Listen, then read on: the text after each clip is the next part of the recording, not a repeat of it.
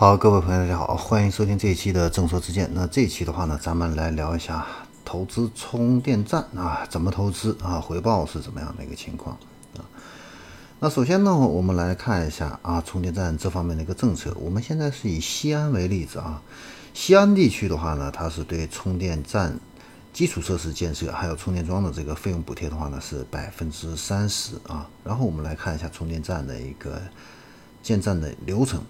那首先的话呢，第一步啊，首先你要选择一个合适的一个场地，在各地区集中办公的地区，或者是物流区、出租车和公司附近、学校、酒店、医院等啊这样的一些人多的地方啊，来选选址啊。那为了拿这个百分之三十这个补贴的话呢，你这个场地必须要有中低证，最好是停车场，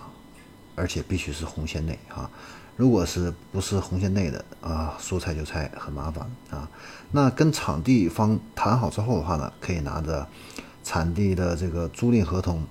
啊，场地证明在这个场地所在区的发改委网站上进行一个报备，手续齐全的话呢，速度还是非常快的。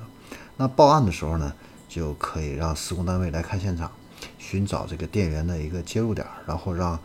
施工单位做整体的一个施工方案。等这个发改委备案完成以后的话呢，就可以让施工单位去国家电网啊去报桩了。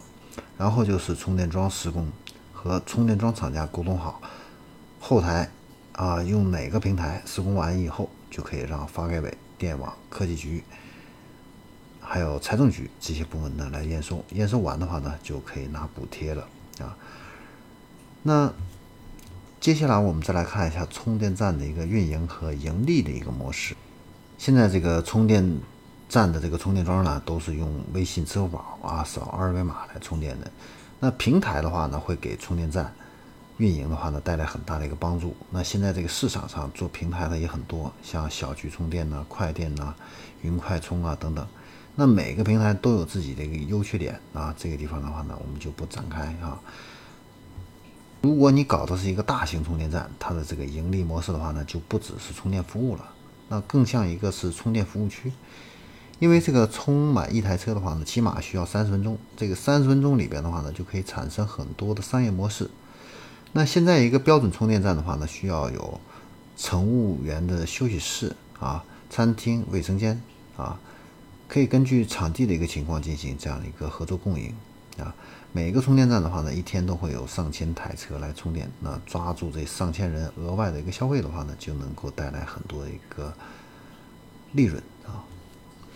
那对于投资回报这方面的一个情况的话呢，每个地区是不一样啊，因为场地的一个费用的话呢是不太好统一算的啊。那我们来算充电桩和基础设施建设的这样的一个费用啊，以一百二十五。呃，以一千两百五十千瓦相变的这样的一个十台一百二十瓦的千瓦的这个充电桩来算的话呢，呃，十台这个一百二十千瓦的一个充电桩啊，它的目前的市场价呢是六十五万左右啊。那基础设施的话呢，也是根据产地的一个来看啊，还有这个就是这个电源点的一个距离啊，各地区的一个人员成本啊。综合这些一个因素呢，大概是八十万左右啊，合计啊，充电桩再加上这个，那基础建设六十呃，这个充电桩六十五万，再加上这个基础建设是大约是八十万左右，合计呢是一百四十五万，再加上管理人员的这样的一个工资的话呢，可能是在一百五十五万左右。那多长时间呢能收回成本呢？这个。各个地方啊会稍微有一些差别。那以西安为例的话呢，啊，它的这个服务费是零点四元为例啊，地段好的话呢，基本上你两年左右可以收回来这样的一个投资啊。好，以上的话呢就是关于充电站啊这方面的一个投资情况，给大家呢分享到这里，我们下期再见。